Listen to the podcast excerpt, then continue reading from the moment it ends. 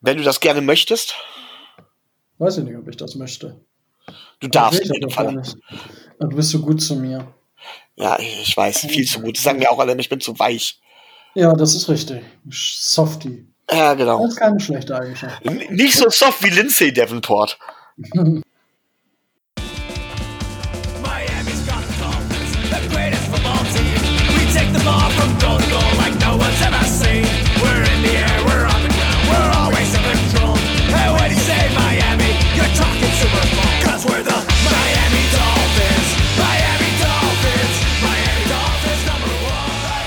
Moin Moin und herzlich willkommen zum Dolphins Drive, eurem Podcast über die Miami Dolphins, der Franchise, die, ja, wie sagen wir es jetzt am besten, ähm, ich sag mal, sich jetzt in den kommenden Wochen ausruht. Ich glaube, das beschreibt es ganz gut. Und äh, wenn es heißt Dolphins Drive, dann heißt es natürlich, ich mache das Ganze hier nicht alleine, sondern ich habe heute auch den Tobi wieder mit dabei. Moin, Tobi. Moin. Und natürlich ist auch der Micho wieder da. Moin, Micho. Hallo, hallo. Äh, wunderbar. Und äh, es ist jetzt irgendwie ziemlich ungewohnt, keinen Gast zu begrüßen, muss ich gestehen.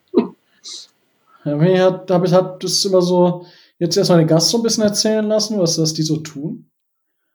Ja, schade eigentlich. Aber ja. Dies, diesmal hat Tobi versagt, ne? Er hat keinen bekommen. Echt absolute Frechheit. Ja.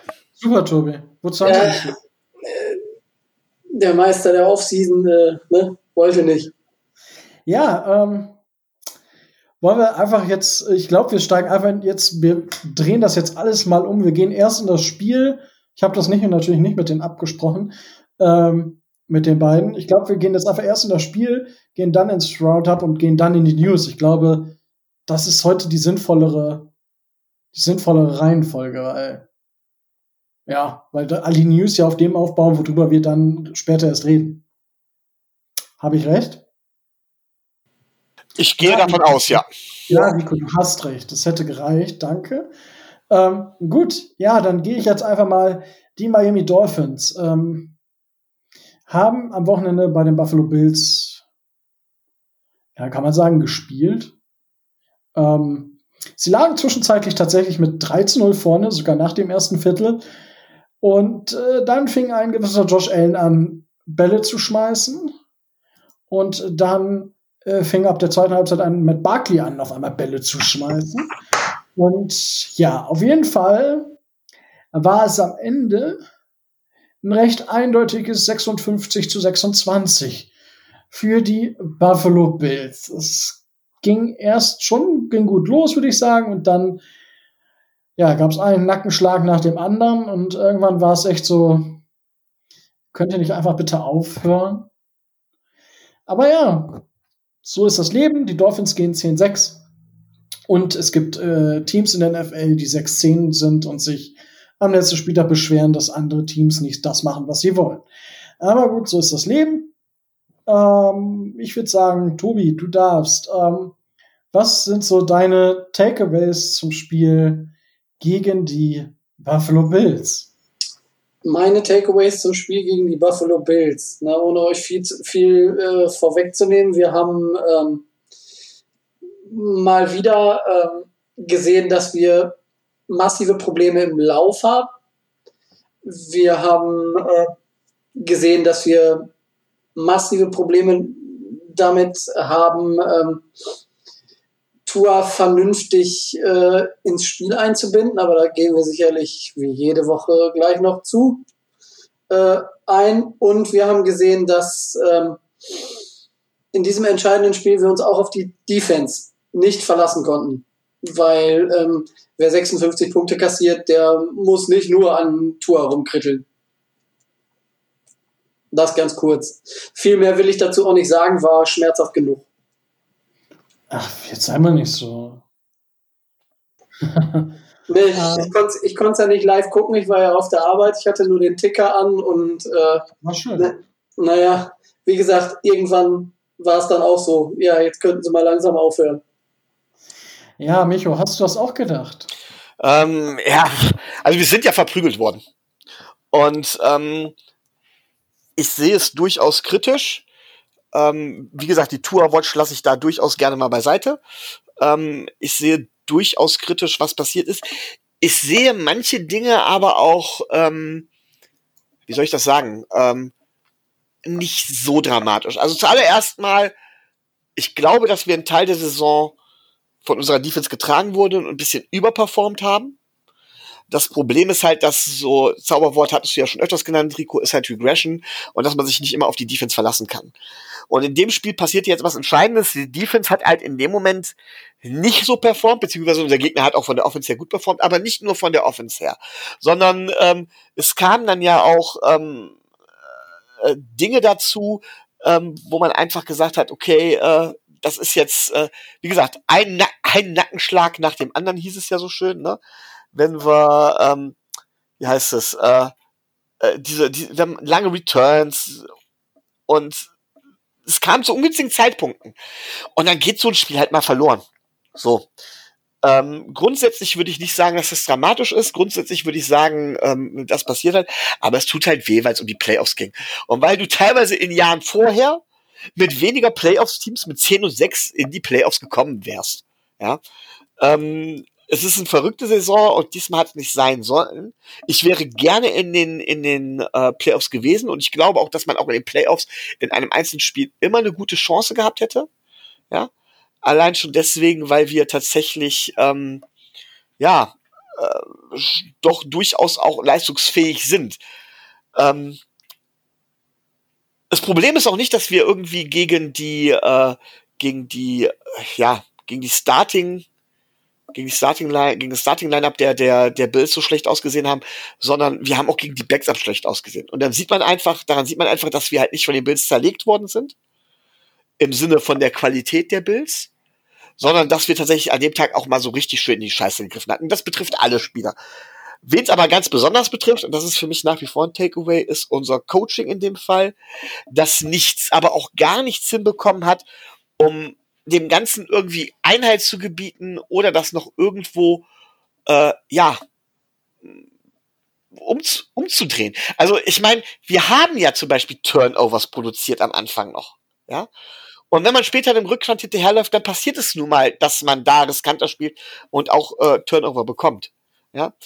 Ähm, also dementsprechend, wir können über, über, über viel diskutieren. Wir haben auch gar nicht so wenig Yards gemacht. Aber ich fand halt, dass das Coaching, ja, dass, dass, dass, dass unser Coaching da wirklich tatsächlich auch noch mit versagt hat. Das kann aber, wie gesagt, in jedem Spiel passieren. Ähm, keiner würde die Niederlage, auch wenn es so eine deftige Niederlage wäre, so hoch hängen, wenn wir dadurch nicht die Playoffs verspielt hätten. Und ähm, ja, ansonsten muss man dann trotzdem sagen, ähm, was zumindest positiv ist, ist, dass wir trotz allem immer noch Yards aufs Board gezaubert haben. Ähm, gut, auch weil die Bills nachher mit den Backups gespielt haben. Ja. Ähm, und das war's auch schon. Also viel mehr kann man dazu nicht sagen. Auf Jason Sanders ist Verlass. Ja. Ähm, auch Matt Hawk hat jetzt tatsächlich die beiden Spieler möchte ich mal wieder ausnehmen. Ähm, ja, ansonsten, ich glaube, alles weitere betrifft die Offseason. Das ist ja das nächste. Also, wenn ich, wie gesagt, äh, wenn ich Tour rauslasse, ich kann jetzt über einzelne Spieler, über einzelne Problemzonen reden, aber das ist alles so ein großes Offseason-Thema und ich glaube, das muss auch erstmal ein bisschen sacken. Ja. ja, also sacken ist schon, äh, denke ich, definitiv eine, die, die richtige Geschichte. Es war halt echt, echt deftig. Wobei es ist ja, hast du ja auch gesagt, es ist ja eigentlich wir haben ja Picks generiert. Also die Interception von Byron Jones war einfach richtig geil. Äh, das war eine richtig, richtig, richtig schöne Interception. Ähm, Sam Howard hat seine zehnte Interception gemacht, ist für mich Defensive Player of the Year. Ähm, das muss eine andere entscheiden, aber das war echt in dem Spiel. Holla die Waldfee. Das war echt harter Tobak. Ähm, meine, ja, positiv könnte man hervorheben, wir haben nur ein Sack erlaubt. Ja, das könnte man nochmal sagen. Und das war, ja, da sah Robert Hunt einfach nicht gut aus, hat sich als Rookie ein bisschen locken lassen nach außen und dann war Terrell Edmonds einfach durch und ja, da kam Tour dann auch nicht mehr weg. Ja, ansonsten, ja, was soll ich sagen? Es war schwerer Tobak. Wir haben zwar die, die, die nachher ging Parker auf einmal, ja, erst abgemeldet, dann ging er total. Unser Laufspiel war halt diesmal nicht existent. Das war auch so ein bisschen bitter im Vergleich zu den anderen Spielen, wie Tobi das schon richtig gesagt hat. Und ja, ansonsten, ich sag mal, wir haben wieder zig Anspielstationen gehabt. Also diesmal waren es wieder eins, zwei, drei, vier, fünf, sechs, sieben, acht, neun. Wir haben auf zehn verschiedene Spieler die Bälle geworfen. Also Tour hat das gemacht, nicht wir. Tour. Äh, aber das, das, ja, reicht im Endeffekt nicht, wenn du so, so verhauen wirst. Und ich sag mal, Nick Needham, der dreimal, gegen den wir dreimal geworfen und sind drei Touchdowns. Ne? Es ist, es war wirklich deftig. Ähm, ja, viel mehr, viel mehr kann man dazu nicht sagen. Ich sag mal, wenn man sich die, die Tour Watch jetzt für das Spiel mal anschaut, ähm, dann, dann, ja, war das in Ordnung. Also es waren ja 61 Dropbacks bei 58 Passversuchen, 35 Completions, äh, 60,3 Prozent, 661 Yards, ein Touchdown und drei Interceptions, wobei ich sagen muss, die eine geht auf seine Kappe. Ähm, bei der ersten, ich glaube, Lynn Bowden ist es, oder? Der den Ball nach oben tippt. Ja, ja, da kannst du als Quarterback halt nichts machen. So. Und dann die zweite, wo Park halt ausrutscht, aufglitscht ist. Ja, shit happens, passiert. Und dementsprechend, ja, die dritte hat er selber gesagt, war richtig, richtig schlecht von ihm. Ja, und damit hat er ja eigentlich, ich meine, die Diskussion gab es ja schon vor dem Spiel, die Dolphins sollten eher Fitzy starten lassen. Ähm, ja, es, also ich sag mal so, ich glaube, es wird uns die ganze Offseason begleiten das Thema, ob die Dolphins an Nummer drei einen Quarterback picken oder nicht. Also ganz jetzt egal, was wir davon denken, es wird die ganze Zeit Thema sein, eben weil Tour einfach nicht auf dem Level performt hat, wie es Justin Herbert gemacht hat oder auch wie es Joe Burrow gemacht hat, als der noch fit war. Und dementsprechend, ja, wird es äh, spannend bleiben. Schauen wir mal. Ich meine, das ganze Thema ist durch. Wenn ja, ich glaube, wenn wir den Third Overall Pick irgendwie wegtraden, ich glaube, dann ist das Thema durch. Es sei denn, wir, wir traden an eins. Lass. Also, über Trevor Lawrence würde ich mich nicht beschweren. Ja, es, es, gibt ja, äh, es gibt ja Szenarien, die derzeit durchgespielt werden, da kommen wir gleich noch zu, ähm, die uns tatsächlich in Trevor Lawrence Nähe bringen, wenn die anderen beiden davor irgendwie Quatsch machen. Ja. Ja, ja, reden wir, dann, reden wir im Draft-Talk drüber, oh, da freue ich mich schon drauf. Oh ja. ich muss mal gucken, hm, wir haben jetzt Mittwoch, ähm, Mittwochabend, ja, ne? und ich bin tatsächlich, wer auf Twitter mich verfolgt, weiß es wahrscheinlich ja schon, äh, ich schreibe gerade an einem Tour-Essay. Ich hoffe, ich kriege ihn wahrscheinlich am Wochenende fertig. Ähm, und gucke, ist es Tour oder ist es nicht. Ja, jetzt rastet nicht gleich aus alle. Ich will einfach, also was mein Ziel dieses Textes ist, äh, der inzwischen schon mit den Tabellen neun Seiten hat, ähm, ist die Diskussion, ob Tour es ist oder eben nicht. Also welche Argumente sprechen dafür, dass man einen Quarterback draftet und was macht man dann danach? Und äh, warum ist es, warum ist die Situation überhaupt, wie sie ist, sag ich mal. Und will sie dann später noch mit Situationen, vor allem Arizona, dann bei den Browns, die es ja auch öfter mal Back-to-Back -back versucht haben, ähm, und halt mit äh, Mannschaften vergleichen, die es nicht gemacht haben. Ja, also es ist viel, viel Daten, die ich mir da inzwischen äh, rausgesucht habe, die zum Teil Sachen ans Tageslicht gefördert haben, die ich selber nicht geglaubt habe. Aber gut, dazu dann äh, in dem Text mehr nur so jetzt schon mal ein bisschen geteasert. Ja, ähm, habt ihr noch irgendwas, was ihr zum Spiel sagen wollt? Mit oder ohne Tour? Äh, sowohl als auch. Also ich denke, wir können erstmal ohne Tour und wenn es ohne Tour nichts mehr gibt, können wir Tour. Ja, man könnte, also wir haben uns ja während des Spiels und auch in der Zeit danach, muss man ja auch mal geben, wir reden ja auch ab und zu miteinander. Ähm, Leider Gottes, ja. Selten. Ja, ja, seltener reden, mehr schreiben, das, das stimmt schon.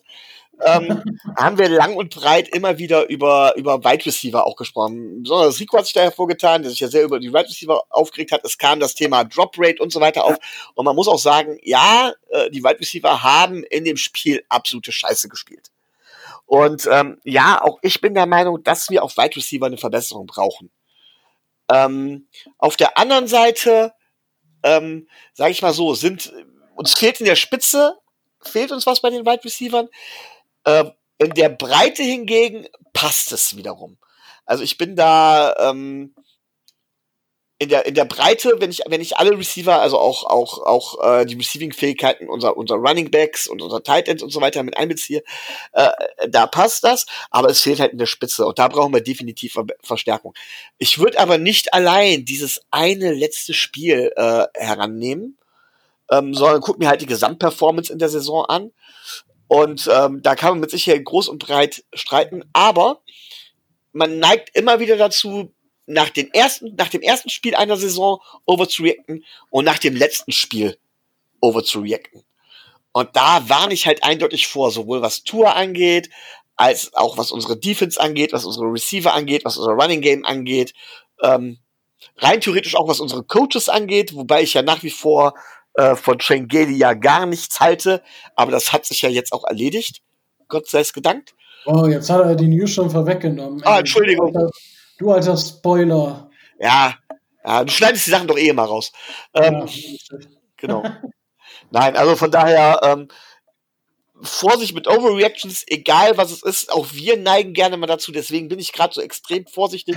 aus der Enttäuschung, weil aus der Enttäuschung heraus äh, verrennt man sich da schnell in etwas und äh, ja, ich finde, da muss man halt sehr, sehr vorsichtig sein. Also ich muss sagen, ich bin zufriedener mit unserem Running Game als mit unserem Wide Receiver. Das ist mir bekannt. Aber gut, das habe ich ja heute in meinem Mock Draft auch nochmal unterstrichen. Den ihr in der Gruppe auch sehen könnt. Wenn nicht, dann fragt mich, was ich da getan habe. Dann werde ich es in der nächsten Folge schon mal erklären. ähm, ja, Tobi, möchtest du noch etwas hinzufügen? Ja, möchte ich. Gut. Wir haben, das. wir haben das, was völlig untergegangen ist, so, so schlecht wie, wie unsere Defense ausgesehen hat. Wir haben einen neuen Franchise-Rekord, zumindest einen eingestellten. Weil äh, Xavier Howard hat es dann doch geschafft und hat in dem äh, Spiel bei den Buffalo Bills seine zehnte Interception in diesem, äh, in diesem Jahr gefangen. Und das ist geteilt mit dem großartigen Dick Westmoreland aus dem Ende der 60er von 1967. Ähm, ein Miami Dolphins Franchise-Rekord. Und das letzte Mal, dass das einer in der gesamten Liga geschafft hat, war, glaube ich, 2007. Das heißt, seit 13 Jahren ähm, hat es kein Spieler mehr geschafft, äh, mindestens 10 Interceptions zu fangen. Das, das heißt, finde ich, sollte man nicht äh, unter den Tisch kehren. Xavier Howard hätte gut in die No-Name-Defense 1972 gepasst. Auf jeden Fall. Wie viel Turnover waren das da nochmal? Ach, ich meine über 50, ne? 56 waren es, glaube ich. Ja. Ja, äh, sowas weiß man ja. Ja, genau. Natürlich, sowas weiß man aus dem Kopf. Sehr schöne äh, Überleitung. Herrlich. Welche, welche Überleitung? Ja, ja. Hä? Ein Insider.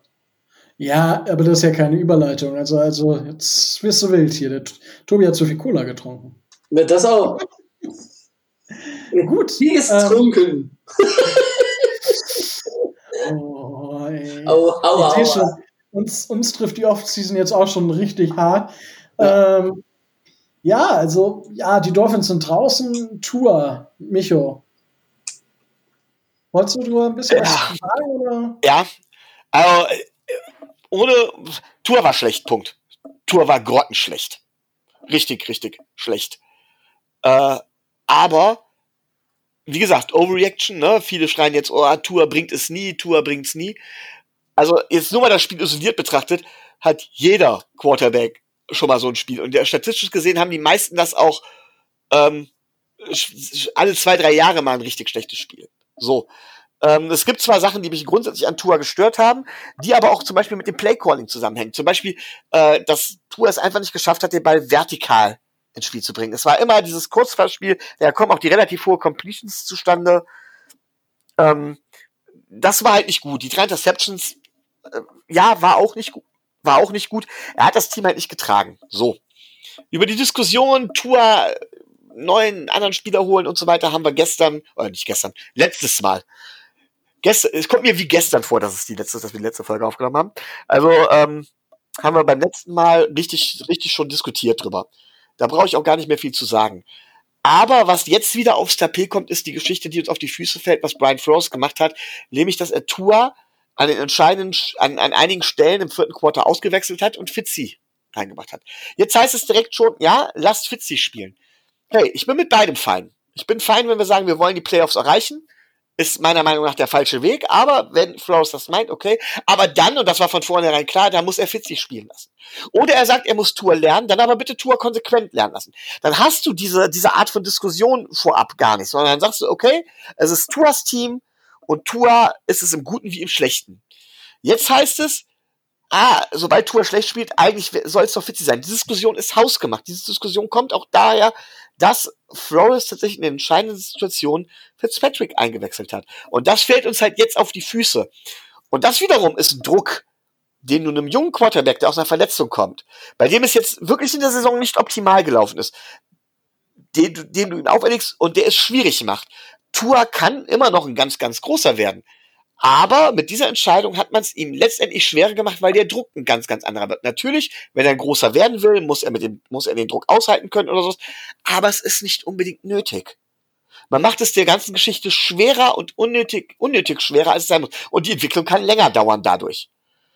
Finde ich halt alles nicht so glücklich. Und das ist viel mehr ein äh, Takeaway, den ich aus dem letzten Spiel mitnehme, als Tours Leistung per se. Das wollte ich dazu vor allen Dingen sagen zu. Und ansonsten bleibt halt das Übliche. Tua hat halt die Schwächen gehabt, ähm, an denen er arbeiten muss, aber das wissen wir und das kann man, können wir dann nächste Saison sehen, ob er sich da wirklich fortentwickelt hat. Also ich finde das tatsächlich mit, mit Fitzi gar nicht, gar kein Problem. Also, ich weiß nicht, also, um das mal kurz zu erklären, weil, okay, die, die Wahrscheinlichkeit, dass wir mit Tour gewinnen, ist zwar grundsätzlich geringer, aber gar nicht so viel geringer, als wenn wir mit, äh, mit Fitzy spielen. Und jetzt, ja, da für die Aussage werden mir wahrscheinlich alle Analytics-Guys äh, den Kopf abreißen, weil nach gewissen Metriken ist Tour deutlich schlechter gewesen als Fitzpatrick. Die Sache ist einfach die, ich, ich gucke mir die sechs Starts von Fitzpatrick an. So, er hat gut gespielt gegen San Francisco, er hat gut gespielt gegen die Bills. Da sind wir 1-1 gegangen. Er hat äh, dann zwei Spiele gehabt, wo er richtig schlecht war. Das war gegen die Jets. Da haben wir aber gewonnen, weil es sind die Jets dieses Jahr gewesen. Die waren einfach nicht gut. Und wir haben in New England verloren. Ja, das ist das erste Saisonspiel. Und hätte Fitzpatrick da nicht scheiße gespielt, wären wir jetzt in den Playoffs. So, das, und das ist halt die Geschichte. Am letzten Spieltag, das ist genau das, was du sagst, Micho. Am letzten Spieltag ist immer tralala und jetzt muss. Ja, aber die Wahrscheinlichkeit, dass Fitzpatrick dir ein Spiel wegwirft, ist halt auch da. Und das ist dann immer so ein bisschen so ein zweischneidiges Schwert. Und äh, dementsprechend finde ich das gar nicht, irgendwie ein Problem ist. Es ist eine Herangehensweise, die es so in der NFL einfach noch nicht gegeben hat. Ja, dass man einfach mal auch einen Quarterback rausnimmt, weil man sagt, ich habe zwei Quarterbacks und der andere ist ein bisschen verrückt und der scheißt einfach da drauf, weil die zum Teil und das ist die Geschichte, weil ich muss, musste mich ja jetzt auch mit dem Playcalling von Shane Gailey auseinandersetzen. Die Playcalls waren ein bisschen softer als bei Fitzpatrick, gar keine Frage. Aber Tour hatte genau die Würfe offen, die auch Fitzpatrick offen hatte auf Mike Gesicki. Das Problem ist nur, dass Mike Gesicki und auch Devonta Parker, aber dass Mike Gesicki es nicht schafft, Separation zu kreieren. Ja, zwei Yards im Average, das ist für einen Fitzpatrick, ist das ein leicht offenes, das ist ein Fenster, was auf Kipp steht. Das ist für Fitzpatrick. Aus 30 Yards sieht er, dass das Fenster auf Kipp steht und damit offen ist. Ein Tua sieht das noch nicht, weil in Alabama war er gewohnt, dass das zwei Fenster sind, die sperrgeweit offen stehen. So, und dementsprechend, die Playcalls waren gar nicht so unterschiedlich. Es kommen einem nur extrem unterschiedlich vor, weil Tua sich eher auf die kurzen Dinger orientiert hat oder konzentriert hat, weil er da sicherer ist und in die NFL reinkommen will und eine höhere Ball Security Awareness hat, als es äh, Fitzy hat. So, das kurz, das wollte ich nur dazu nochmal gesagt haben. Ich bin weiß Gott, nicht traurig drum, dass Changeli nicht mehr unser Offensive Coordinator ist, aber ich glaube, er wird an vielen Stellen schlechter gemacht, als er eigentlich war. Just my two cents dazu. Ähm, ja, und ja, zu Tour, ich denke, da werden wir in den kommenden Wochen vielleicht noch mal so eine abschließende Saisongeschichte machen. Ich, kann man mal gucken. Vielleicht auch draußen, wenn einer was loswerden will zu Tour, kann sich gerne bei uns anmelden ähm, und mitmachen, wenn er das möchte. Wir sind jetzt in Off-Season. Das heißt, wir haben Zeit und Lust und alles sowieso. Und ich bin es ja traurig, dass kein Gast mehr da ist. Äh, Micho. Ja, aber im Grunde genommen, ich möchte nochmal auf das zurück, was du gesagt hast. Im Grunde genommen unterstreicht das ja nur, was ich meinte. Er hatte die, Fitzpatrick hat dieselben Playcalls bekommen wie Tua. Aber Fitzpatrick schafft es, aus den Playcalls was zu machen. Und das sind nicht nur die Würfe, die offen sind, sondern auch selber zu kreieren, indem er den Ball dementsprechend länger hält, indem er eher sieht, wo, Free-Snap und Post-Snap, wo Dinge passieren, wo der Ball hin muss, äh, Spielzüge verlängert. Er ist, hat einen unheimlich schnellen Release ähm, gehabt. Also insgesamt hat er es tatsächlich, äh, hat er geschafft, die wesentlich mehr mit der Offense anzufangen als Tour. Und das gibt uns halt die größere Chance. Du hast vollkommen recht. Natürlich ist auch die Chance, gerade bei Fitzpatrick, dass er aus dem Spiel vollkommen wegschmeißt. Äh, auch vollkommen richtig. Aber jetzt mal unabhängig von irgendwelchen Stats, oder wie du es von Metriken, von, von Advanced Sets oder sonst irgendwas, ähm, unabhängig von Ergebnissen. Wenn du dir anguckst, wie, wie Fitzpatrick in der Offense gespielt hat und wenn du dir anguckst, wie Tour in der Offense gespielt hat, war das, was Fitzpatrick gemacht hat, halt deutlich besser. Die Offense sah mit ihm immer direkt deutlich besser aus. Ob das jetzt immer was gebracht hat, steht auf einem anderen Blatt. Aber das, das ist mal der, dieser eine Takeaway, wo man sagen kann, weswegen ich sage, von wegen, man, äh, man gewinnt eher mit einem, oder man hätte mit Fitzpatrick eher eine Chance gehabt zu gewinnen. Ja, ähm, aber ich glaube ja nochmal, dass es diese Saison gar nicht so sehr ums Gewinnen ging. Und du hast richtig gesagt, auch ein Fitzpatrick hat mit Sicherheit seine schlechten Spiele und niemand sagt, dass wir mit Fitzpatrick definitiv in die Playoffs gekommen wären. Auch, auch das ist, äh, auch das ist dementsprechend äh, richtig. Ja. Und was die Separation angeht von den, von den Receivern, ähm, ist mir das seit Beginn der Saison wirklich im Dorn im Auge. Ja, und da konnte Fitzpatrick mit umgehen das kann ein Rookie-Quarterback in der Art und Weise nicht. Ähm, und da müssen wir alle Receiver in einen Topf schmeißen. Also auch zum Beispiel unseren angeblichen Nummer 1 Receiver, äh, Devante Parker, der ja auch im Prinzip enge Würfe erzwingt, weil er es nicht schafft. Der verlässt sich auch sehr auf seinen Contested Catch und da ist es halt eben so, da ist er zwar gut drin, aber es ist immer noch eine, eine, eine, eine kleinere Chance, oder es ist immer noch eine Chance da, dass der Ball halt eben verloren geht oder der Pass halt eben nicht ankommt. Ein guter Receiver, Nummer 1 Receiver, hilft seinem Quarterback in dem Fall. Und ähm, deswegen sage ich, in der Breite ist das vollkommen okay, glaube ich, was wir als Receiver haben. Das funktioniert. Aber in der Spitze fehlt uns da absolut was. Das ist genau das, was du halt eben äh, da angedeutet hast. Ja.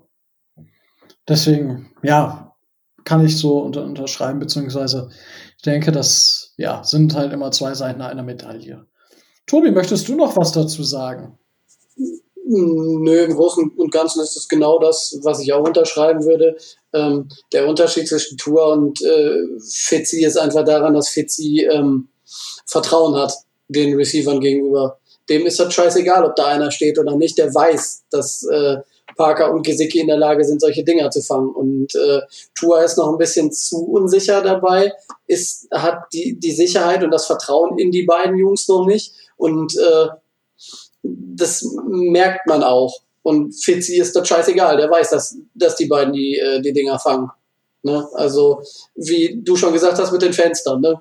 Sobald ein Spalt auf ist, schmeißt Fitzi das Ding da rein. Punkt. Ich meine, sagte äh, Kurt Warner ja auch, äh, dass ähm, du musst deine Receiver äh, auch Spiele oder halt Plays für dich machen lassen.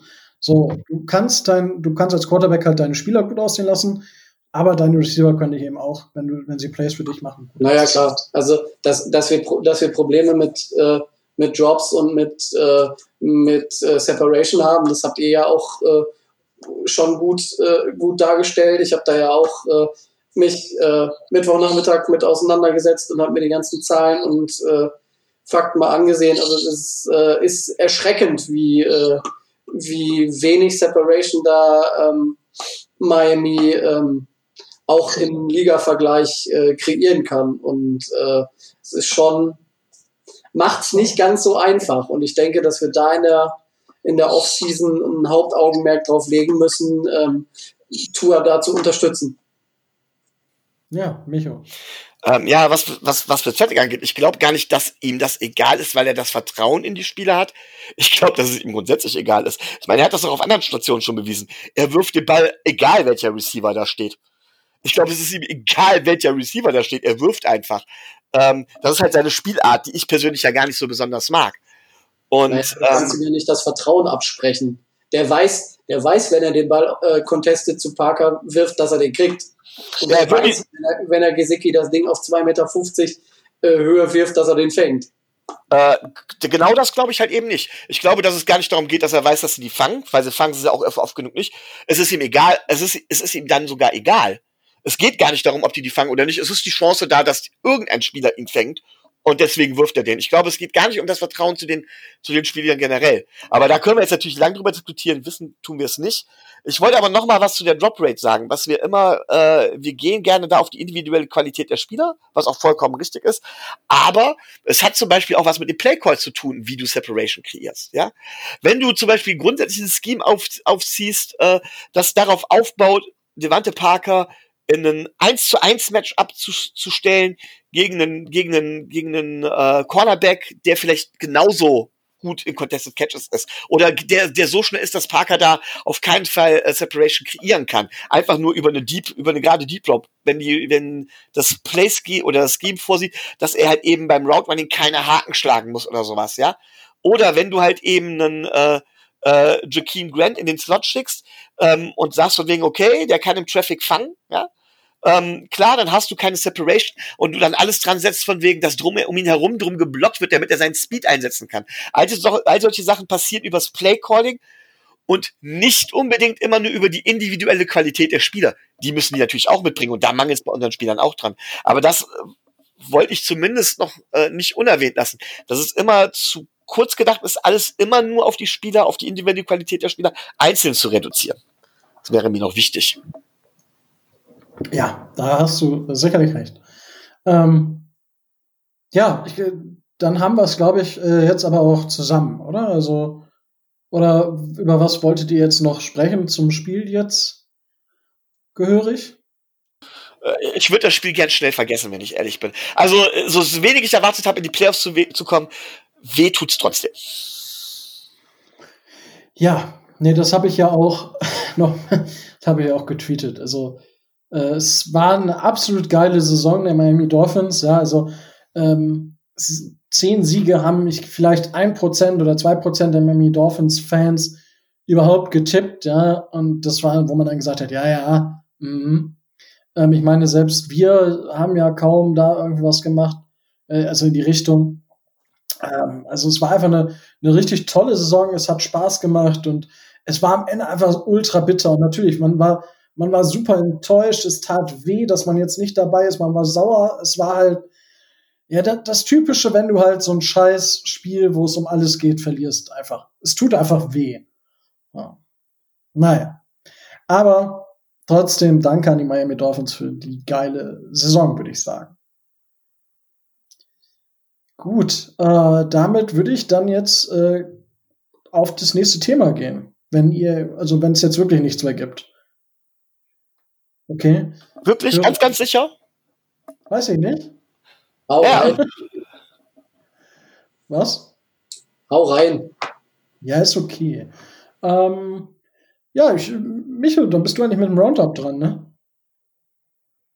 Ja, da gibt's natürlich nicht, äh, gibt's natürlich äh, nicht viele Themen. Ähm, ein Thema ist gerade eben schon angeteased worden, aber das gehört ja alles miteinander zusammen. Und zwar ähm, im Prinzip geht's darum, dass Teams im letzten Spiel der Saison, gerade Teams, die schon qualifiziert waren oder für die es um, um, für die es um nichts mehr geht, äh, tatsächlich ihre Backups haben spielen lassen. Das waren die Pittsburgh Steelers gegen die Cleveland Browns, wodurch die Browns tatsächlich gewonnen haben, relativ knapp auch noch. Ja, ähm, das waren vor allen Dingen die Philadelphia Eagles, die später sogar ihren Quarterback Nummer drei reingeworfen haben gegen die Washington Football Teamers, die äh, dementsprechend, äh, worüber die Giants sehr sauer waren. Äh, gegen uns haben die Bills später ihre Backups spielen lassen. Das hat jetzt natürlich letztendlich äh, keine Auswirkungen gehabt. Aber wie steht ihr grundsätzlich dazu? Haltet ihr das rein theoretisch für Betrug? Oder ist das eurer Meinung nach vollkommen gerechtfertigt und äh, das ist dann halt so? Was sagst du, Tobi? Naja, also zumindest bei den Pittsburgh Steelers kann ich es voll nachvollziehen. Die hatten ja jetzt äh, auch eine Saison, die äh, durch schwere Schwierigkeiten und äh, auch was den Spielplan angeht, nicht so gelaufen ist, wie man das, äh, wie man sich das vorgestellt hatte. Und wenn die entscheiden, dass sie im äh, 16. 16. Saisonspiel im Vorfeld der Playoffs lieber ähm, ihre ähm, ihre Starter schonen wollen oder äh, denen eine, eine Auszeit gönnen wollen, dann kann ich das, äh, kann ich das sportlich nachvollziehen. Wir als äh, in Anführungszeichen Leidtragende des ganzen Geschehens ähm, müssen es eh akzeptieren oder der Sport lässt in jeglicher Sportart bei solchen Veranstaltungen die Möglichkeiten, das zu tun. Und äh, es bringt auch nichts, sich großartig darüber aufzuregen. Es ist die Frage, ähm, ob es jetzt im Nachhinein ein Vor- oder ein Nachteil ist für, äh, für zum Beispiel die Steelers, aber ähm, sich dann wie, äh, wie der Head Coach der Giants dahinzustellen und äh, weiß Gott da was vom Stapel zu lassen. Äh, ne? Wenn er Betrug beweisen kann, soll er es beweisen. Wenn nicht, ähm, er hätte es an der Stelle sicherlich auch nicht, äh, auch nicht anders gemacht. Und äh, ja, mein Gott, ne? das System gibt das her. Und es ist halt so. Okay, Rico, reden wir da jetzt von Betrug? Schwierig. ähm, also es ist äh, wirklich, ähm, keine Ahnung. Also es ist mega catchy, das ganze Thema, weil natürlich ist es ein bisschen doof, weil, ja, ich sag mal, gerade jetzt für die Dolphins ist es natürlich doof, weil die Bills, ach, die, ähm, sag mal schnell, die, die Washington. Nein, die Steelers haben. Achso, die gespielt. Ja. Und dementsprechend, ja, natürlich ist das doof für uns. Wir hatten es ja selber in der Hand. Also ich beschwere mich da gar nicht drüber. Ich finde es grundsätzlich eine, eine Marotte. Ich finde es, es ist eine Marotte, weil man muss sich das doch mal vorstellen. So natürlich, oh, ich muss meine Starter resten und so weiter und so fort. Die hätten auch für den Second Seed spielen können. Also die hätten legit für den Second Seed spielen können. Das heißt, die hätten erst im AFC Championship Game nach Kansas City gemusst, wenn Kansas City da weitergekommen wäre. So, das ist für mich als sportlich ambitionierter Mensch, ist das nicht nachvollziehbar, warum ich dafür nicht spiele. Sorry, muss ich, also, ja, und ich muss meine Starter schon und Big Ben hat nicht gut gespielt und jetzt hat er endlich mal ein Viertel wieder gut gespielt, dafür muss ich ihn aber erstmal eine Woche ausruhen lassen. TJ Watt, sorry, für mich keine Diskussion, hat in der MVP, äh, Defensive Player of the Year Diskussion nichts mehr zu suchen. Er ist Zeitleader, ja, aber er hat am letzten Spieler nicht gespielt. So, das ist für mich keine Einstellung. So, sorry. So, das ist, ja, da kann man mich für haten. Gar keine Frage, ist auch verständlich. Also, es ist eine Marotte, dass man in Spielen, wo es für irgendein Team noch um was geht, ähm, nicht das, das macht, also nicht wirklich alles gibt. Und das ist ein Unding. Und ich hoffe, dass wir die Steelers dafür das nächste Mal richtig verprügeln. Ich hoffe es. Also, aber gut, das ist ein anderes Thema. Und die äh, Eagles, ja. Ich finde es erstmal ein Unding, dass sich die Giants beschweren. Ja. Äh, die, die Wie gesagt, habe ich ja gesagt, ein Team, das 6-10 steht, beschwert sich, das, äh, das wäre mir zu peinlich. Äh, sorry, das wäre mir zu peinlich, zu, die scheiß Eagles. Ich hätte mich wahrscheinlich auch scheiße gefühlt als Giants-Fan, aber dann zu sagen, äh, hier die, äh, äh, äh, also, ich meine, böse Zungen behaupten ja immer noch, hätten die Eagles wirklich tanken wollen, hätten sie mit Carson Wentz gespielt. Ja, kann man so sehen. Ja, es ist bei weitem nicht der gute Ton, aber auch da ist es genauso. Sorry, that's life. Es zwar eine Business Decision. Ähm, da müssen wir jetzt einfach mal, mal, mal gucken, was, was jetzt dabei rumkommt. Aber, also, ja, keine, es war eine doofe Aktion, aber es würde jeder machen, beziehungsweise es haben schon viele gemacht. Von daher ist, verstehe ich die Diskussion darum nicht. Ich finde es nicht gut, aber im, im Grunde, im, im, Rahmen dieses NFL-Dingens, wie Tobi so schon gesagt hat, es gibt es her, dann machen es die Leute. Von daher. Naja, also Football ist halt ein sehr körperbetonter Sport. Ähm, durchaus äh, durchaus schwierig und in der Regel sagt man, spätestens nach drei oder vier Wochen gibt es keinen Spieler, der nicht irgendeine kleine Verletzung, irgendein Zipperlein mit sich rumbringt und zum Ende der Saison spielen sie eigentlich alle unter Schmerzmitteln. Ähm, und dementsprechend ist so eine Bye-Week extrem wertvoll, weswegen viele früher auch immer um eine Bye-Week gespielt haben. So, jetzt gibt's die eine Bye-Week nicht mehr, dadurch, dass das Playoff-Feld äh, aufgestockt wurde. Ich kann also verstehen, wenn man sagt, okay, ich nehme die Bye-Week und ich kann auch verstehen, ähm, wenn man sagt, mir ist so scheiße, oder auf gut Deutsch gesagt, egal wann ich auf einen harten Gegner treffe, ich muss sie eh alle schlagen, wenn ich den Super Bowl gewinnen will. Und die Steelers haben den Anspruch, ja.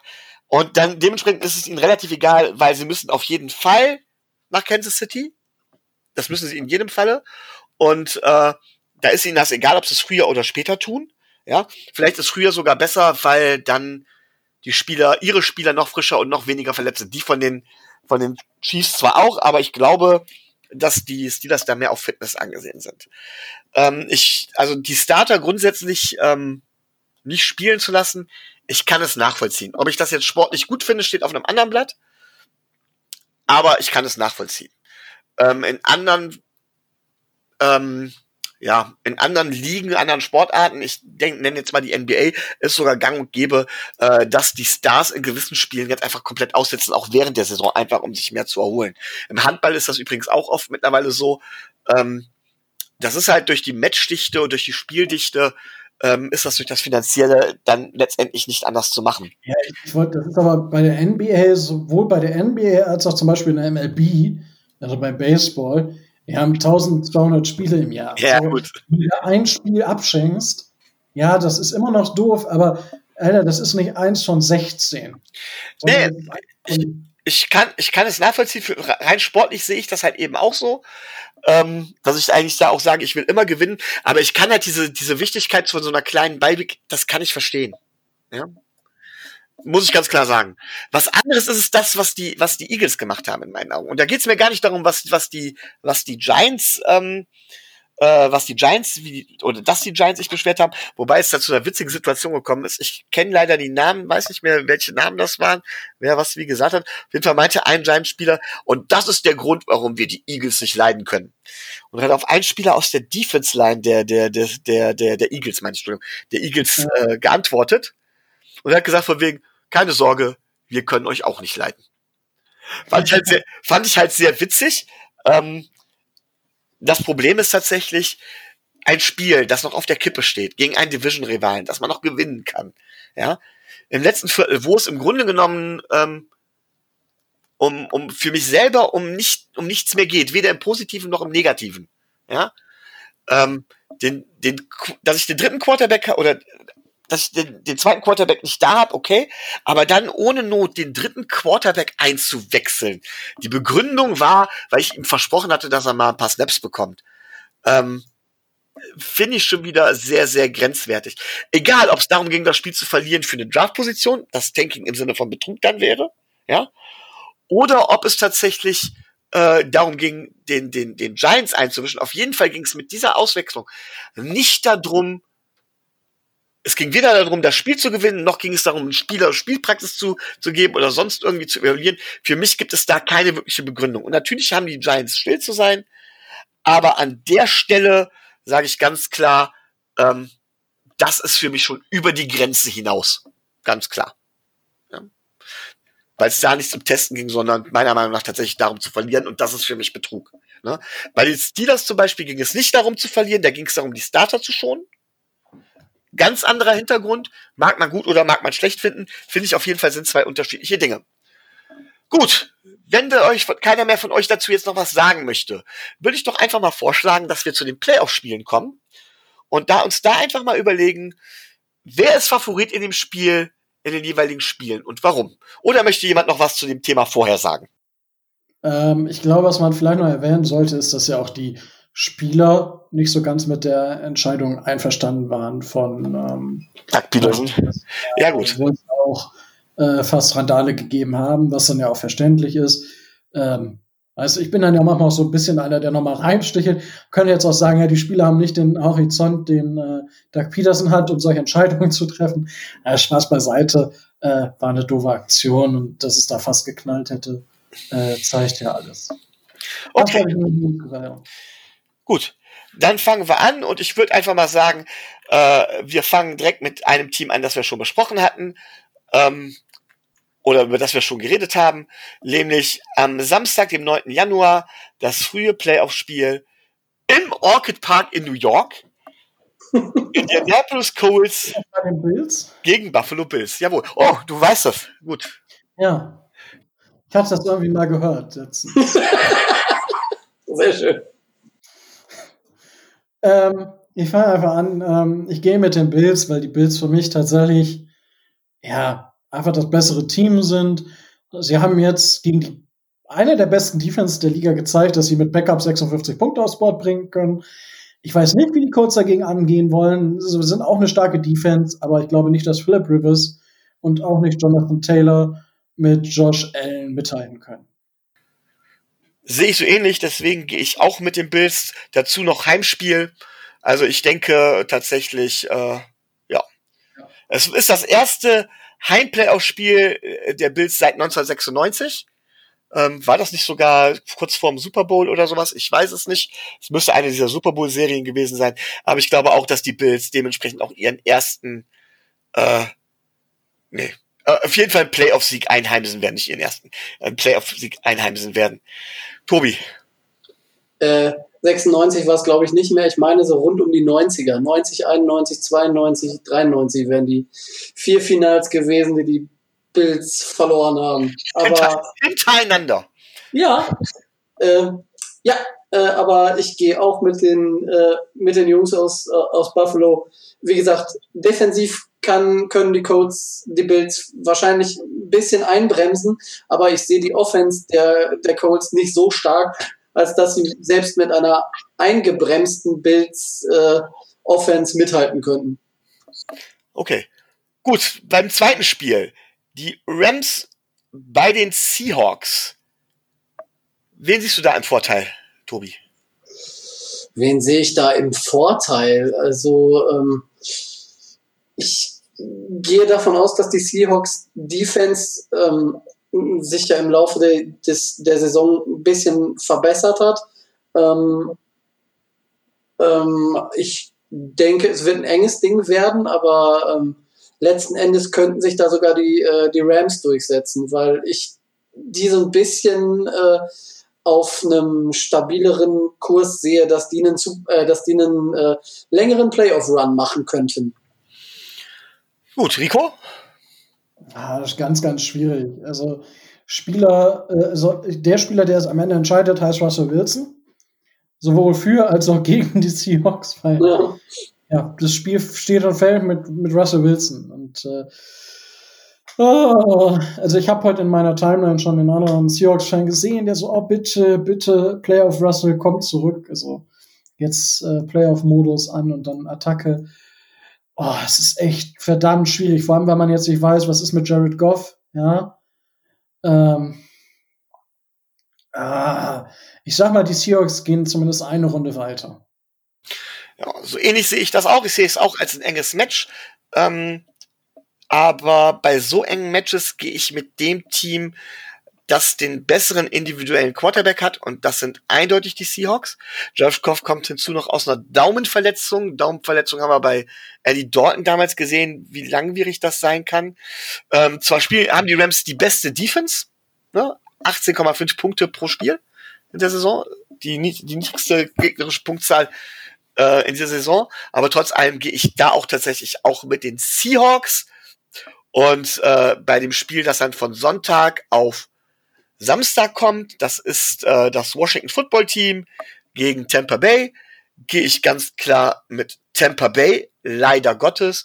Ähm, zwar haben die, hat das Washington Football Team eine mörderische Defense Line, aber ist Offense einfach zu limitiert und da gehe ich einfach mit der explosiveren Offense bei den Tampa Bay Buccaneers, die übrigens das erste Mal seit 2007 wieder in den Playoffs sind. Rico, gehst du auch mit den Bucks? Äh, nee, ich gehe mit dem Washington Football Team tatsächlich. Ähm, die Washington Football Team Teams, und man ist das so gewohnt. Teamers, sag ich immer, Teamers. Ja, weil ja jedes Team irgendwie einen Namen hat und dadurch, dass es eine Mehrzahl ist, immer mit S, also hat mir mal äh, das mit S am Ende ist, äh, das Washington Football Team. Warum gehe ich mit dem Washington Football Team? Ähm, einfach weil ich hoffe, dass Chase Young Tom Brady schön in den Boden einmassiert. Das hoffe ich. Und weil tatsächlich das Washington Football Team, ich glaube, jetzt in den letzten fünf Spielen 4 und 1 ist mit Alex Smith. Oder mit Alex Smith 4 und 1 ist oder so. Von daher, ich sehe durchaus die Chance, ähm, dass die, ähm, dass Washington das gewinnen kann. Und was die Saison gezeigt hat, wenn du Tampa Bay den Plan A wegnimmst, dann kommt nur noch ein Plan A2, A3, A4, die alle quasi Plan A sind. Äh, das traue ich dem Washington Football Team zu. Deswegen gehe ich mit dem Washington Football Team. Tobi. Wunderbar erklärt. Äh, ich gehe auch mit Washington. Okay. Aus denselben Gründen wie Rico, ja? Ja. Und äh, natürlich als triftigster Grund, ich kann Tom Brady nicht ab. Ja. Äh, das wollte ich jetzt direkt nicht sagen. ja, irgendeiner muss es ja mal sagen, ne? Ja. Gut. Ravens gegen Titans. Ravens at Titans, muss man ja sagen. Sonntagabend das frühe Playoff-Spiel in Nashville. Tobi, dein Favorit? Naja, also schon allein aus der Statistik gesehen müssen die Ravens gewinnen, weil äh, ähm, dieses Matchup hat es bis jetzt viermal in der Postseason gegeben und äh, das Heimteam hat immer verloren. Deswegen müssen, müssen die Ravens, äh, müssen die Ravens ähm, gewinnen. Aber mal im Ernst, äh, wenn es den Ravens gelingt, äh, Meister 2000 Yards ein bisschen einzubremsen, dann haben sie schon mal viel, viel erreicht. Ähm, Lamar Jackson wird es schwer haben, aber ähm, ich gehe nicht davon aus, dass viele Punkte fallen, deswegen gewinnen die Ravens. Sollten viele Punkte fallen, wäre das ein Vorteil für die Titans, aber ich gehe mit den Ravens. Gut, Rico. Äh, ich gehe mit den Titans. Ähm, einfach, ja, Tannehill spielt eine Elite-Saison. Ähm, äh, muss man einfach ein Lob aussprechen an die Titans. Die haben halt das geschafft, was wir nie geschafft haben, Tannehill ein Team an die Seite zu stellen, mit dem er arbeiten kann. Er hat Corey Davis, er hat ähm, AJ Brown, sie haben Derrick Henry. Ähm, das ist ein Laufspiel, was, was man, sie könnten noch öfter werfen. Das wäre für das Team insgesamt vielleicht ein bisschen besser. Aber ja, also ich gehe mit äh, Ryan Tannehill. Ähm, ja. Ähm, das tue ich auch. Ähm, ich halte tatsächlich die Titans insgesamt für das bessere Team. Ähm, zwar ist Lama Jackson schon ein explosiver Runner, aber halt eben zu limitiert in Passing Games. Ähm, und die Titans haben einfach viel mehr Möglichkeiten dadurch, dass Ryan Tannehill tatsächlich auch immer schon seinen hervorragenden Deep Ball gehabt hat, den er auch dementsprechend umsetzen kann. Er ist sehr effektiv, was Play Action angeht. Dann ähm, haben sie mit Derrick Henry natürlich den ersten 2000 Yard Rusher seit Ewigkeiten, jemanden, der das Spiel einfach auf dem Boden kontrollieren kann, wirklich kontrollieren kann. Ähm, da ziehe ich auch absolut den Hut vor, ja. Ähm, Respekt. Und sie haben das nötige Glück. Das haben sie ja bewiesen beim, beim letzten Kick. Ich glaube, es war sogar der Backup-Kicker, äh, womit sie den Houston Texans dann den Third Overall, also damit haben sie ja auch uns geholfen, ähm, mit so einem Doink-Kick geschafft haben. Also gegen den, gegen den äh, rechten Upside, Upright und dann ging's rein. Ähm, ja, dementsprechend all das geht auf die Titans, auch weil ich denen wünsche. Ich glaube tatsächlich, dass die Titans ähm, am ehesten das Team sind, das sowohl Kansas City als auch die Bills wird schlagen können. Also das, ich finde es immer etwas schwierig und das sage ich in dem Fall auch, wenn ich jetzt so durchgehe, da würde ich sagen, die Titans hätten eine Chance gegen die Bills. Die Titans hätten eine Chance gegen die Chiefs. Ich sehe aber nicht wirklich, dass die Bills eine Chance gegen die Chiefs haben. Komischerweise sehe ich trotzdem die Titans zwar nicht als Team Nummer zwei, ich sehe trotzdem die Bills eher weiter, aber chancenlos. Also da muss ich ganz ehrlich den Hut vor den Titans ziehen. Gut, ähm, dann mache ich auch direkt weiter und bespreche das äh, späte Spiel am Sonntag, die Bears gegen die Saints. Und da gibt es für mich keine Frage. Die Bears, ich frage mich teilweise, was die überhaupt in den Playoffs suchen. Ich sag nur 8 und 8. Genauso wie die, äh, genau. Hä? Ja, Mitchell Trubisky. Ja, ich wollte sagen, es gibt aber Teams, es gibt Teams, die sind mit, es gibt Teams, die sind mit 10 und 6 aus den Playoffs rausgefallen. Die Bears sind mit 8 und 8 drin, genau. Mitch Trubisky, großer Schwachpunkt des Teams. Ähm, Was? Was? Ja. Stärker, hallo? Gut, ich bin der Meinung, dass die Saints zwar nicht mehr so äh, nicht mehr so gut sind, wie sie mal waren. Es hängt alles davon ab, ob Drew Brees für die letzten Spiele seiner Karriere, davon gehe ich zumindest aus, nochmal das Elite-Niveau erreichen und halten kann, wenn sie mit voller Kapelle spielen. Aber selbst mit einem Taysom Hill, glaube ich, würde es gegen die Chicago Bears für die Saints reichen. Tobi, was glaubst du? Naja, ich, ich, ich möchte ja gerne da, da den Underdog äh, irgendwie irgendeine Chance zubilligen, aber ich glaube, die Saints sind da doch schon sehr, äh, sehr deutlicher Favorit und werden das Ding relativ, relativ deutlich abschießen. So, Rico hat ja schon gesagt, durch Mitch Trubisky glaubt er ja eindeutig an den Sieg der Bears, oder? Ja, ja wird, wird eine richtige Klatsche für die Saints. Also, ich denke, so mit über 50 Punkten für die Bears muss man da schon rechnen. Ne? Okay, kommen wir zum nächsten Spiel. also, so sehr ich das dem Menschen mit Strubisky gönnen würde, kann ich da aber nicht mit ihm gehen. Ähm, äh, ich kann mir tatsächlich auch vorstellen, dass äh, Matt Nagy ist der Coach der Bears, ne? Dass der am Ende der Saison gehen muss. Hm, ich glaube, dass äh, ja Sean Payton zusammen mit Rubies jetzt noch mal einen Run starten wollen, auch wenn sie es am Ende wahrscheinlich nicht ganz schaffen. Okay, dann äh, Tobi, das letzte Spiel Cleveland Browns gegen Steelers. Das hatten wir ja letzte Woche schon mal. Diesmal werden die Steelers, aber man munkelt zumindest mit ihren Startern spielen. Ja, vor allen Dingen das Wichtigste an der äh, das Wichtigste an der Geschichte ist, dass der Browns Head Coach nicht an der Sideline steht, sondern äh, sich dann wegen einer Covid-Erkrankung in Quarantäne befindet. Äh, das ist so der letzte, äh, der letzte Nadelstich, der mich daran glauben lässt, dass die Steelers das trotz ihrer Schwächen in der Offense, die sie gezeigt haben, relativ deutlich gewinnen werden. Okay, ich gehe ich geh tatsächlich mit den Browns. Ich glaube tatsächlich, äh, dass die Browns im Rhythmus sind, dass es für das eine Spiel reichen wird, dass sie gegen die Steelers alles geben werden ähm, und dass tatsächlich Big Ben sein Zenit mehr als nur deutlich überschritten hat. Ähm, dass die Steelers kein Laufspiel haben und wenn das mit dem Kurzpassspiel so nicht funktioniert, werden die Browns die Steelers in Grund und Boden rennen und den Rest, richtet dann Baker Mayfield. Das ist meine Meinung, Rico.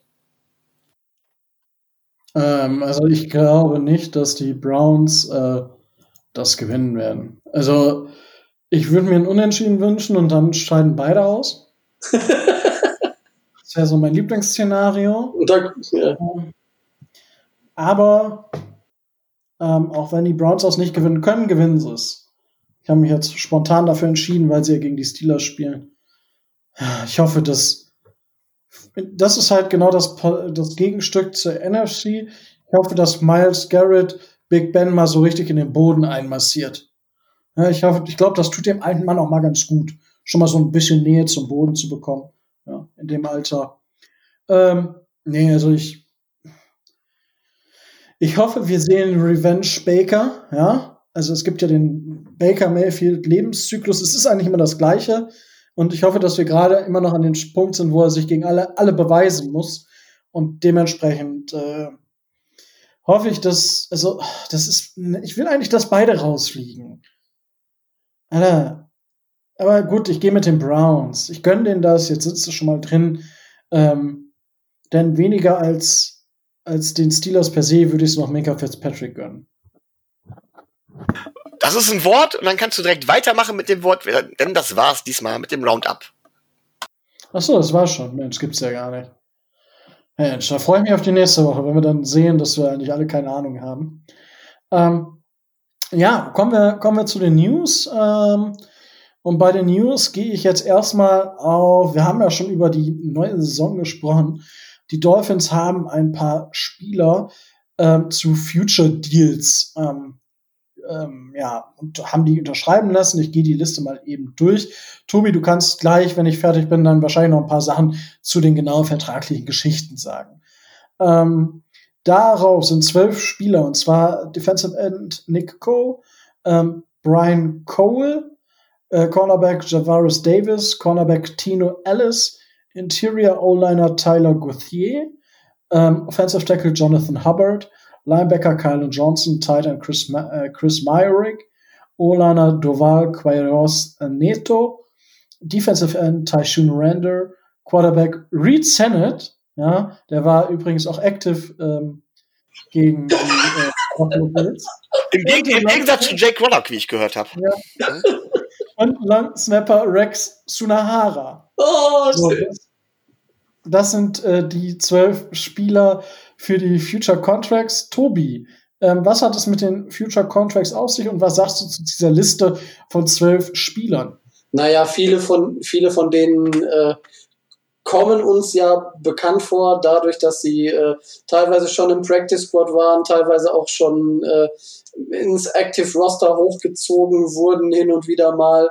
Bei Duval Kiros Neto weiß man ja, dass der aus diesem International Pathway Program stammt und erst D-Liner war, jetzt als O-Liner ausprobiert war, nicht gegen äh, die Anzahl der Spieler zählt und einfach weiter beobachtet und entwickelt werden soll. Äh, Jonathan Hubbard war schon mal, ähm, war schon mal bei uns äh, äh, Rex Sunahara als, äh, als Backup-Snapper äh, macht, macht auch Sinn. Also von daher, man, man bindet sie halt relativ simpel ähm, an, die, äh, an die Franchise, äh, aber ohne dass man ihnen da jetzt ähm, vertraglich irgendwelche Verpflichtungen denen gegenüber hätte. Das heißt, wenn sie von anderen Franchises äh, Angebote bekommen, können sie auch jederzeit, äh, jederzeit wechseln. Das sind so die Leute, die man mit in das 90er Roster im nächsten Jahr nehmen möchte, gerne. Okay, gut, dann äh, ja, ähm, das dazu. Ähm, Micho, was sagst du? Hast du eine Meinung zu einem der Spieler oder? Uh, nee, also diese, ich bin kein großer Fan von diesen Future Contracts. In der Regel heißt es, pass mal auf, du bringst das sowieso nicht. Aber um uns auf keinen Fall irgendwie äh, später mal was nachsagen zu lassen, äh, tun wir mal so, als wärst du noch bei uns.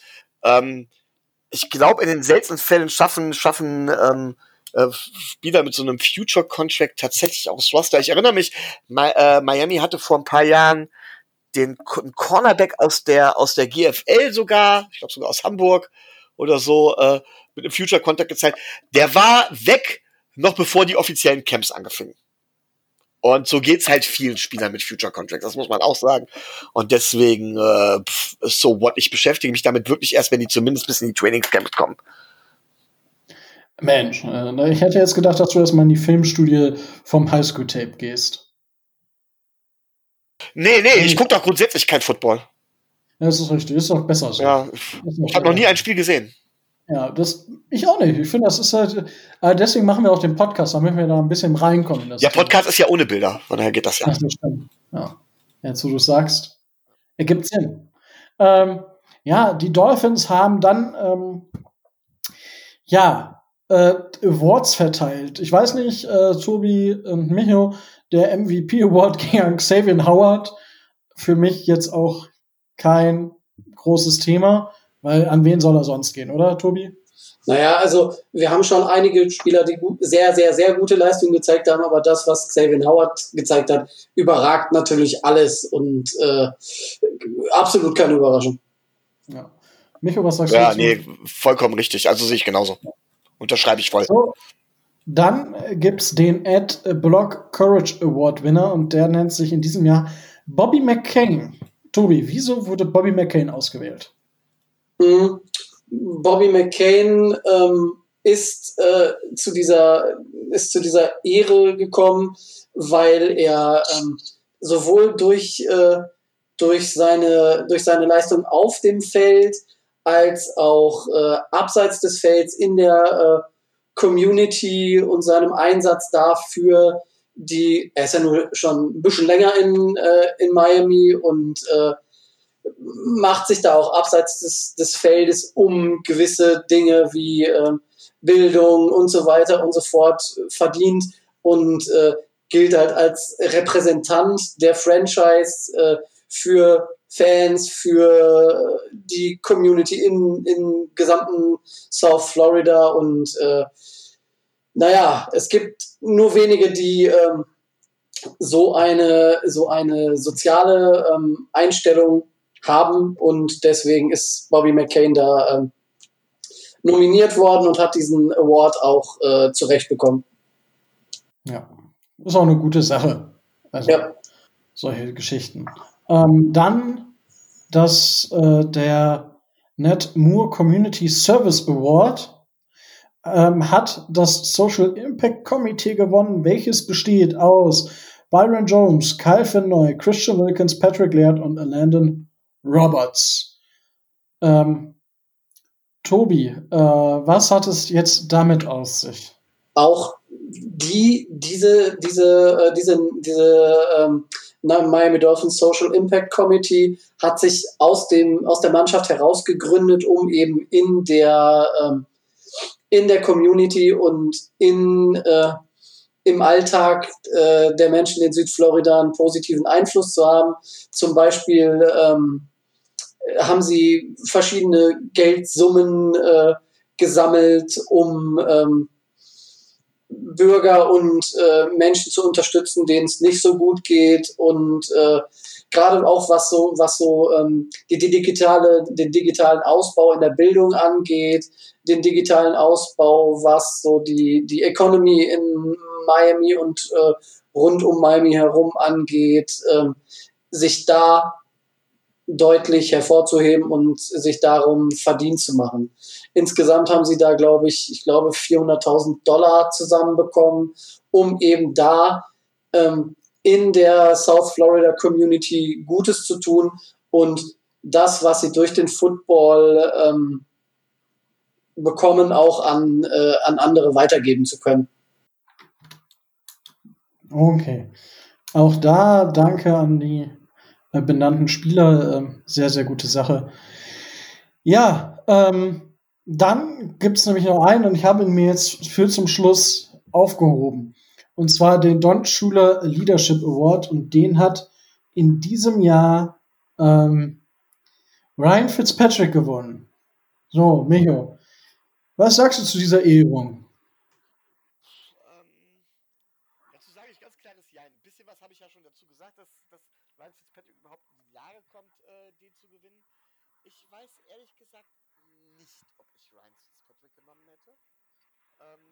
Es, nachdem man mit dem MVP natürlich einen, einen Defense-Spieler ausgezeichnet hat, musste man einen Offense-Spieler nehmen und die Frage ist auch immer, was für Kriterien sind es? Und der Quarterback steht halt immer im Mittelpunkt. Deswegen ist ein Quarterback eigentlich die logische Wahl und da wäre Ryan Fitzpatrick auch die logische Wahl. Ähm, ich hätte mich aber gefreut, wenn man da einen anderen Weg gegangen wäre und da vielleicht einen der Unsung Heroes genommen hätte.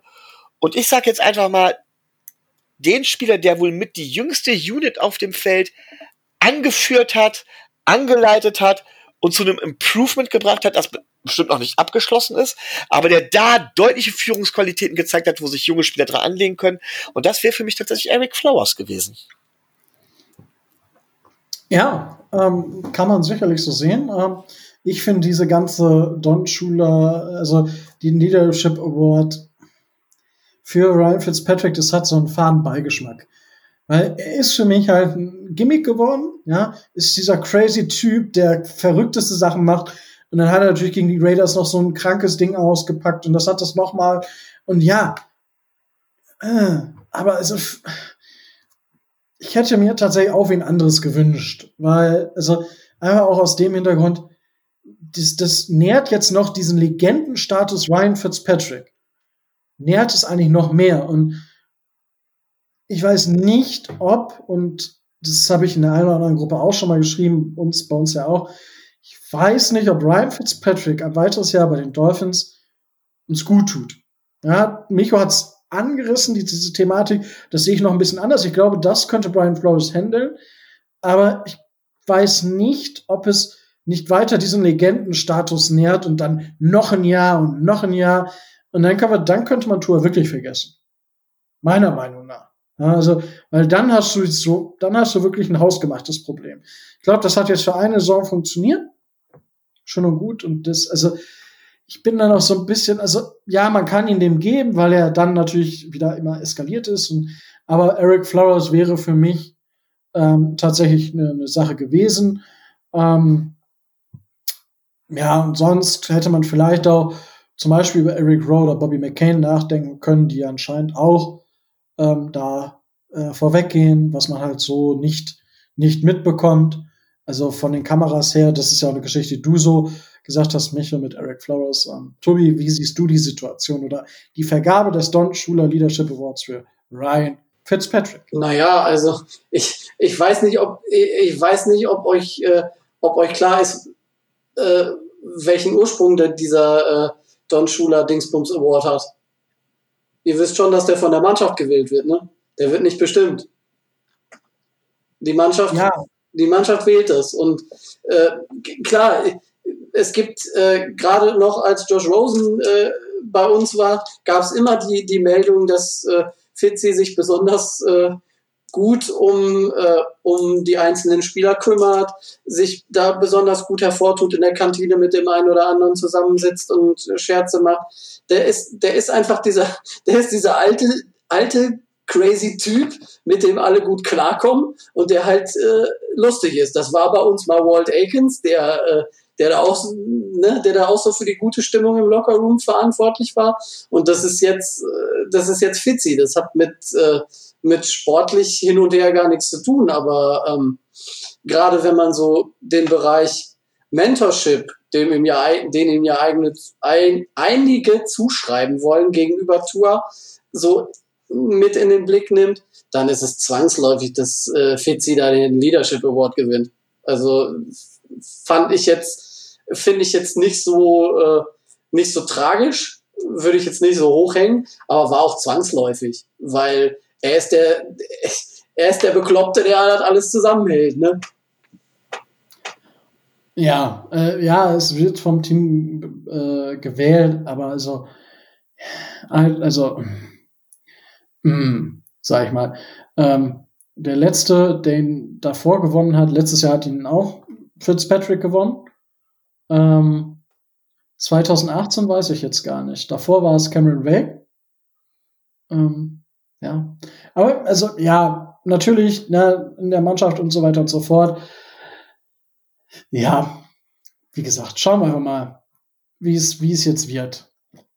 Ähm, weil, und da kommen wir dann quasi jetzt äh, als Überleitung, ähm, ist das halt schon eine gute Sache, weil der Head, äh, der, nicht der Head, sondern der ähm, Offensive Coordinator äh, Chan Gailey, der ist 2021 äh, nicht mehr bei den Miami Dolphins. Er hat heute, nachdem er gestern Geburtstag hatte, ähm, seinen Rücktritt bekannt gegeben. Also er wird nicht nochmal verlängern, auch wenn ähm, ja gestern die äh, war ja die Pressekonferenz, in der ähm, ja das war auch eigentlich, weiß ich auch nicht, hätten sie sich auch war viel Wind um nichts, äh, wo ähm, ja Brian Flores gesagt hat, er erwartet alle Koordinator auch zurück.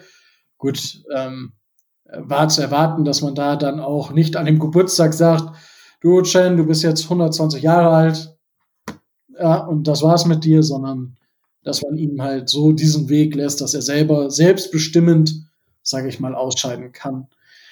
Ähm, ja, äh, was sagt ihr zu der, das Rap Changeli jetzt eben nicht mehr Offensive Coordinator ist, Micho? Also, wie ich habe es die ganze Saison über gesagt, ich finde es persönlich find's gut, ähm, dass er es nicht mehr macht, denn sein Play Calling, sein Play Scheme war irgendwo nicht mehr zeitgemäß. Und ähm, ich glaube, dass wir offensiv, was das angeht, im Vergleich zum Vorjahr mit Chad O'Shea tatsächlich einen großen Rückschritt gemacht haben. Aber wir werden jetzt unter Brian Flores den dritten OC im dritten Jahr bekommen. Das ist für die Entwicklung eines Teams auch nicht optimal. Das muss man auch ganz klar sagen. Also grundsätzlich ist Kontinuität eigentlich immer vernünftig gut. Wenn es so absolut daneben haut, ja, dann muss man da die Reißleine ziehen. Aber dritter, äh, dritter OC im dritten Jahr ist schon eine Hausnummer und eine Ansage. Ähm, an solchen Sachen sind zum Beispiel auch so Leute wie Marcus Mariota meiner Meinung nach mitgescheitert. Ähm, da muss man ganz klar sagen, Brian Flores das muss man dir auch ankreiden. Das hast du bisher noch nicht hinbekommen, dass du einen OC hast, der tatsächlich anscheinend das Team auf längere Zeit bereit ist, auch wirklich äh, äh, ja anzuleiten, durchzuführen über mehrere Jahre. Ich bin gespannt, was er jetzt aus dem Hut zaubert. denn dafür ist er auch mitverantwortlich und hoffe dementsprechend, dass es dann besser wird. Endlich. Tobi. Kommt für mich am wenigsten überraschend. Ich habe gestern, äh, ähm, als ich gelesen habe, ähm, dass äh, eben bei dieser Pressekonferenz, wo ich eigentlich erwartet hatte, dass sie ihn entlassen, äh, dann gelesen habe, okay, es ist sein Geburtstag, da habe ich mir schon gedacht, gut, äh, sie werden ihm wahrscheinlich die Möglichkeit geben, dass er selber zurücktritt. Habe das dann auch auf Twitter äh, kenntlich gemacht, dass es tatsächlich heute so gekommen ist. Also für mich war es keine Überraschung. Es ist der Gentleman Move. Es ist äh, erstens die Tatsache, egal ob Black Monday äh, hin oder her, man entlässt einen äh, Offensive Coordinator oder egal welchen Angestellten, nicht an seinem Geburtstag. Das macht man nicht. Punkt. Und äh, Chen Gailey ist alt genug. Der wusste auch, dass er vielleicht äh, jetzt durch eben sein Playcalling und das, was in der Saison so gelaufen ist, ähm, jetzt nicht mehr so am höchsten angesehen ist. Man hat ihm die Möglichkeit gegeben, gegeben, das Gesicht zu wahren und selber zurückzutreten. Also für mich war es zwangsläufig, dass äh, wir uns gerade auch bei dem Umbau, was so in der Offense für uns noch so ansteht in der Zukunft, weil da ja bestimmt sechs, sieben, acht neue Spieler kommen werden, kommen müssen, vielleicht sogar, ähm, dass wir uns da nach einer anderen Lösung umsehen. Habe ich ja, ja vor Wochen schon gesagt. Und äh, ich habe ich hab ja vorhin schon gesagt, ähm, Chang Gailey, äh, es, es war nicht alles schlecht und man kann ihm nicht für Tuas Leistung äh, grundsätzlich einfach nur die Schuld geben und jetzt, weil Chang Gailey weg ist, wird Tua der Weltstar. Definitiv nicht. Also davon sollten wir uns verabschieden von diesem Gedanken. Ähm, Micho, du hast komplett recht. Ich meine, da habe ich auch schon mal drüber gesprochen. Ähm, die Brian Flores Geschichte sind wir bei dir auch nicht auf einem Nenner, was Tour angeht. Also das seine ähm, ja, das der Name Tour quasi mit Brian Flores verbunden ist und wenn Tour nichts wird, dann ähm, muss Brian Flores quasi auch seinen Hut nehmen. Ähm, für mich ist diese OC-Rolle viel, viel wichtiger. Äh, weil es, du hast es gesagt, es ist jetzt der dritte OC im dritten Jahr. Jetzt ist, muss man das natürlich auch nochmal rückwirkend be, be, ähm, ja, bewerten. Im ersten Jahr äh, Shed O'Share ist er gegangen worden. Ja, es wurde ja über so ein paar Spannungen gesprochen oder wurde er nachher abgeworben? Ja. Ne? So, dann ähm, die, die zweite Geschichte ist, war es von Anfang an nur angedacht, dass Shangeli nur ein Jahr macht? Das kann ja auch sein, weil das das zweite Vertragsjahr von Ryan Fitzpatrick ist, von dem man immer noch nicht weiß, ob er wiederkommt im nächsten, in, der nächsten Saison. Ähm, da weiß ich jetzt nicht so, aber grundsätzlich sollte jetzt der OC sitzen. Also im vierten Jahr, im vierten OC, da würde ich Brian Flores, egal wie toll der Erfolg ist, wenn wir es nicht schaffen, einen OC, einen guten OC, weil ein defensive-minded Head Coach braucht einen guten Offensive Coordinator. Genauso wie ein offensive-minded Head Coach einen sehr guten Defensive Coordinator braucht. Und da die Offense wichtiger ist grundsätzlich als Defense, hm, brauchen wir auch einen guten Offensive Coordinator. Und das ist jetzt, das ist jetzt wirklich eine, eine Herausforderung, vor der Brian Flores, vor der Chris Greer stehen und das, das muss sitzen. Weil wenn das nicht sitzt, werden wir keinen langfristigen Erfolg haben. Ja. Das, das so meine Einschätzung. Wie gesagt, Changeli, wir haben jetzt die Chance, es besser zu machen. Aber die Dolphins, und das, das ist übrigens, das möchte ich mal sagen, die Dolphins waren unter mit Tour, also von Woche 7 bis 17, Zwölfer lassen wir jetzt mal so ein bisschen nebenher laufen, wo er verletzt war. Waren die Dolphins das Team, was am siebtmeisten den Ball geworfen hat an Early Downs. So, also es ist auch nicht so, dass wir 60 Prozent den Ball gelaufen haben. Und deswegen, ähm, also es ist, die Zahlen erzählen manchmal eine andere Geschichte als das, was man denkt. So, ähm, das Chengeli ist nicht mehr, aber wer wird's denn jetzt? So, Tobi, wer wird's? Also, ähm, es kursieren ja schon einige Namen, äh, wobei ähm, die Frage ist, ob es eine interne oder eine externe Lösung wird. Bei der internen Lösung ist man schnell dabei. Da hat man nämlich zwei Kandidaten. Das sind einmal der Running Backs Coach äh, Eric Stutzville und äh, was für mich zwangsläufig wäre, wenn man sich für eine interne Lösung entscheidet, äh, Titan Coach George Gotzi, der halt auch eine gute Verbindung zu, äh, zu Tua hat und der in den zwei Spielen, in denen der OC äh, jetzt nicht dabei sein konnte und der Quarterbacks-Coach, glaube ich, auch wegen Covid nicht an der Sideline war, sich da um Tua gekümmert hat und da soll die Verbindung halt relativ gut sein. Er hat mit den Titans auch eine Riesenarbeit geleistet. Er hat auch schon mit, äh, mit Quarterbacks gearbeitet und hat soweit ich das weiß, glaube ich auch schon OC-Erfahrung äh, selber mhm. gesammelt. Er hat 2015 und 2016 bei den Houston Texans bei Offensive Coordinator. Die Offense war 19 von äh, 29 in Total Yards. Warum auch immer. 19 von äh, 29? Ja, Gott, also ich habe hier gerade den äh, Artikel von der Fan Nation äh, All Dolphins. Ja. God Says Offenses ranked 19th, also 19. von 29 in Total Yards und 21. von 28 in Scoring. Okay. Also das ist mysteriös, ja. Ja. Aber was wichtig, was wichtig ist, äh, die Starting Quarterbacks, die er in den zwei Jahren hatte, waren, und jetzt schnallt euch an, was schätzt ihr, wie viele waren es? Das ist die Prä, das ist die vor Deshaun Watson Ära, äh, ne? Sag mal, Tobi, wie viele waren es in zwei Jahren? Äh, fünf. Okay, Micho, was sagst du? Vier. Sechs. Ah! Brian Horror, äh, Ho Brian Horror, ja. Brian Hoyer, Brian Hoyer, Brandon Whedon, TJ äh, Yates, Ryan Mallet, Brock Osweiler und Tom Savage. Ja, ja. Die Elite der Nicht einer dieser Quarterbacks hat ein Passer-Rating höher als 82,1. Ähm, so endet der Satz. Äh, deswegen, also er war nicht geschenkt äh, oder beglückt mit einem guten Quarterback den er ja jetzt eigentlich an der Seite hätte. So, das, äh, okay, das sind die beiden internen Lösungen, okay, die hätte ich auch auf dem Zettel. Welchen haben wir denn äh, sonst? Aus, aus, weiß ich nicht woher. Ja, jetzt wird's, jetzt wird's äh, spannend und jetzt wird's teilweise, teilweise auch lustig, weil ähm, es ist. Ich glaube, das hat sogar Hand und Fuß. Ja, es ist, es, es ist, äh, es ist äh, in der Diskussion rund um das Team, dass man vielleicht ähm, einen früheren Head Coach nimmt, der äh, OC-Erfahrung schon hat und äh, um eben, wie ihr sagtet, äh, Brian Flores da einen erfahrenen und guten OC an die, äh, an die Seite zu stellen. Das ist einmal, wer häufiger genannt wird, ist Anthony Lynn, der halt äh, vorgestern von den Chargers entlassen wurde. Ähm, Doug Marone, vorgestern äh, von den Jaguars entlassen. Und jetzt wird's richtig, richtig kurios. Ähm, der ehemalige Houston Texans Coach Bill O'Brien wird als Offensive Coordinator in Miami äh, gehandelt und mehrere Quellen berichten auch darüber, dass es da wohl Annäherungen zwischen äh, Bill O'Brien und den Dolphins bereits gegeben haben soll, angeblich.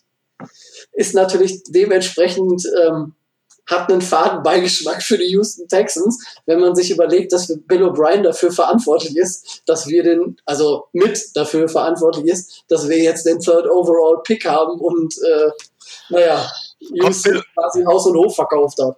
Kommt Bill O'Brien nicht auch aus dem Coaching-Tree von ähm, Belichick? Das ist richtig. Der hat sowohl mit George Gotzi als auch mit, ähm, mit ähm, hier Brian Flores äh, zusammengearbeitet, natürlich auf der anderen Seite des Balls, aber gerade George Gotzi kennt er relativ gut. Daher auch ähm, die Verbindung und die Tatsache, dass er halt relativ häufig genannt wird. Und was man, also er war halt zwei Jahre äh, auch Quarterback-Coach bei den Patriots. Oder nee, 2011 und 12 war er Koordinator. Ähm, ähm, meine ich zumindest. Es waren zwei Jahre, glaube ich, wo er Koordinator war. In dem einen Jahr ist Tom Brady Comeback Player of the Year geworden, im anderen Jahr war Tom Brady MVP. Also ich sage nicht, dass er daran schuld ist, aber er hatte seine Finger zumindest mit dem Spiel und gerade bei so einem Comeback Player of the Year ist das natürlich immer schon, da kann es in beide Richtungen gehen. Ähm. Und ich muss sagen, ja, Brian Flores ist, ein, ist der schrecklichste General Manager, den es gibt in der NFL. Bill O'Brien. Meine ich ja. Was habe ich da jetzt gesagt? Du hast Brian Flores gesagt. Brian Flores, ja. ja. Der ist wahrscheinlich auch ein schlechter General Manager. Ich gehe davon wir aus, aber man weiß es nicht. Weil, weil wir haben sagen, wir lassen den äh, Head Coach jetzt nicht äh, General Manager spielen. Aber man muss sagen, als Head Coach oder als Offensive Coordinator ich, also ich müsste mich noch mal genau mit ihm auseinandersetzen, aber also ich, also warum nicht? Ja, ich weiß nicht, Micho, was sind denn so, Tobi hat jetzt die Namen, also ich hatte, das sind auch die Namen, die ich bisher habe. Ähm, ich habe bisher keinen College-Namen tatsächlich gelesen, weil auch da haben wir zum Beispiel letztes Jahr. Ich habe auch, ähm, ich hab auch noch einen, aber der ist mehr oder weniger spaßig. Na, nee, jetzt hör auf, das war eine Fake-Seite, das hast du Natürlich gesehen. war das eine Fake-Seite. Okay, was ist. Ja, Adam Gates wird nicht als Defensive Coach. Nein, natürlich nicht. So. Micha, was, was würdest du denn so zu den Lösungen sagen, so im ersten Augenblick? Weil ich denke, wir werden, also ich würde mich wundern, wenn wir nächste Woche schon sie hätten. Ich weiß nicht, wie schnell. Äh, oder haben wir nächste Woche schon einen? Weiß ich nicht. Ähm, aber Michael, was würdest du denn zu den Kandidaten, die jetzt im Raum stehen, sagen? Also grundsätzlich finde ich, das ist ein richtiger Weg. Ich habe gesagt, von wegen, es gibt halt zwei Möglichkeiten. Ähm, Möglichkeit Nummer eins wäre für mich gewesen, halt wirklich einen College, vielleicht noch nicht mal Coach, aber vielleicht ein College OC oder sowas zu holen. Einfach, ähm, um Tour da weiterzuentwickeln, unter die Arme zu greifen was man vielleicht immer noch mal gucken könnte, wie es mit Quarterback-Coach oder so aussieht. Aber das wäre die eine Möglichkeit. Und die andere Möglichkeit wäre für mich halt gewesen, einen erfahrenen ehemaligen Headcoach zu nehmen, der woanders gescheitert ist, weil so gut wie jeder Headcoach ist irgendwo mal gescheitert. Auch Bill Belichick ist gescheitert und entlassen worden. Ähm, von daher finde ich die Namen durchaus vollkommen okay und äh, auch vollkommen richtig. Ähm, ich glaube, jeder hatte seine Erfolge mit den entsprechenden Teams. Ähm, ich muss, müsste jetzt nochmal genau gucken, wer wirklich zu uns passen könnte. Aber tatsächlich glaube ich, dass Bill O'Brien von der Spielart und Weise her, wie ich es mir wünschen würde, tatsächlich passen könnte. Allerdings, und das ist das nächste, das wäre wieder so eine Patriots Connection. Und da halte ich ja leider nicht so viel von. Von daher muss man überlegen, wäre mein, wäre meine Nummer zwei eigentlich tatsächlich Anthony Lynn. Und den fände ich dann auch nicht verkehrt. Und äh, ja, wie gesagt, ich habe mich mit Namen noch nicht so intensiv beschäftigt. Ich wusste jetzt gar nicht, wer alles schon im Gespräch ist. Aber gerade die Geschichte erfahrener Headcoach, der irgendwo anders gescheitert ist, passt genau in mein Anforderungsprofil. Das ist doch schon mal etwas. äh, Tobi, wie bewertest du denn oder würdest die Situation bewerten? Wer würde dir am liebsten? Also am liebsten, am ehesten zu sagen? Am liebsten muss ich gestehen, wäre mir, wär mir die, die äh, interne Lösung mit, mit George Gotzi, weil ich ähm, denke, dass das gut passen würde und äh, dass das auch so ein bisschen ähm, Sicherheit und Kontinuität ähm, vermitteln würde. Aber ganz ehrlich, ähm, ich finde den, den Gedanken an Bill O'Brien gar, gar nicht so verkehrt. Davon mal ganz abgesehen, dass das äh, richtig Fadenbeigeschmack hätte, weil ähm, ähm, die Houston Texans wollen ja ihre, werden ja wahrscheinlich ihr Wide Receiver Core umstellen. Und äh, an diversen Verträgen war äh, Bill O'Brien nicht ganz unschuldig. Und wenn es gelingen könnte, ich will jetzt nicht sagen Will Fuller, weil der ist mir zu oft verletzt und zu teuer, aber ähm, wenn, wenn, wenn wir da, äh, wenn wir da ähm, diese Connection nutzen könnten, um vielleicht äh, einen, einen der anderen Wide Receiver davon zu überzeugen, dass Miami vielleicht doch gar nicht so schlecht ist, dann wäre das gar nicht so verkehrt, muss ich sagen. Das äh, finde ich allerdings auch. Also man muss auch sagen, also gerade Bill O'Brien verfolgt ja auch den Ansatz, ähm, dass er an Early Downs auf jeden Fall den Ball auch mal eher werfen lässt. Also das würde ja auch uns zugutekommen. Da sind wir, sind äh, die Texans auf einem ähnlichen Level gewesen wie wir diese Saison. Ähm, auch in der Bill O'Brien-Zeit noch, das muss man auch sagen. Letzte Saison sah das alles noch ein bisschen anders aus. Aber da muss man dann einfach mal gucken, weil ähm, ja, in Early Down Situationen sollte man nicht immer nur den Ball laufen. Da sind wir vor allem einfach schlecht drin. Aber ja, also ich, wie gesagt, es kommt eigentlich mega überraschend, aber Bill O'Brien passt wohl wahrscheinlich äh, besser im ersten Augenblick, als viele denken. Oder als wenn man sich natürlich, also was heißt, als viele denken, aber es ist halt natürlich so, es ist so ein bisschen witzig auch. Na, schauen wir einfach mal. Ist alles geplant, Verschwörung. okay. Nichts anderes, nichts anderes. Ja. Ähm, na, schauen wir mal, was, was im Endeffekt bei, den, bei den Texans oder bei uns dann bei, bei rauskommt. Ob wir nächste Woche schon neuen OC haben. Ähm, ja, gut, ich denke, wir sind uns einig, dass das sitzen muss, diese Position. Ja, sonst wird es mit dem nachhaltigen Erfolg schwierig. Gut, ähm, ja, jetzt ist die Frage, haben wir noch irgendwas? Habe ich irgendwas vergessen? Nicht? So großartig äh, nichts mehr.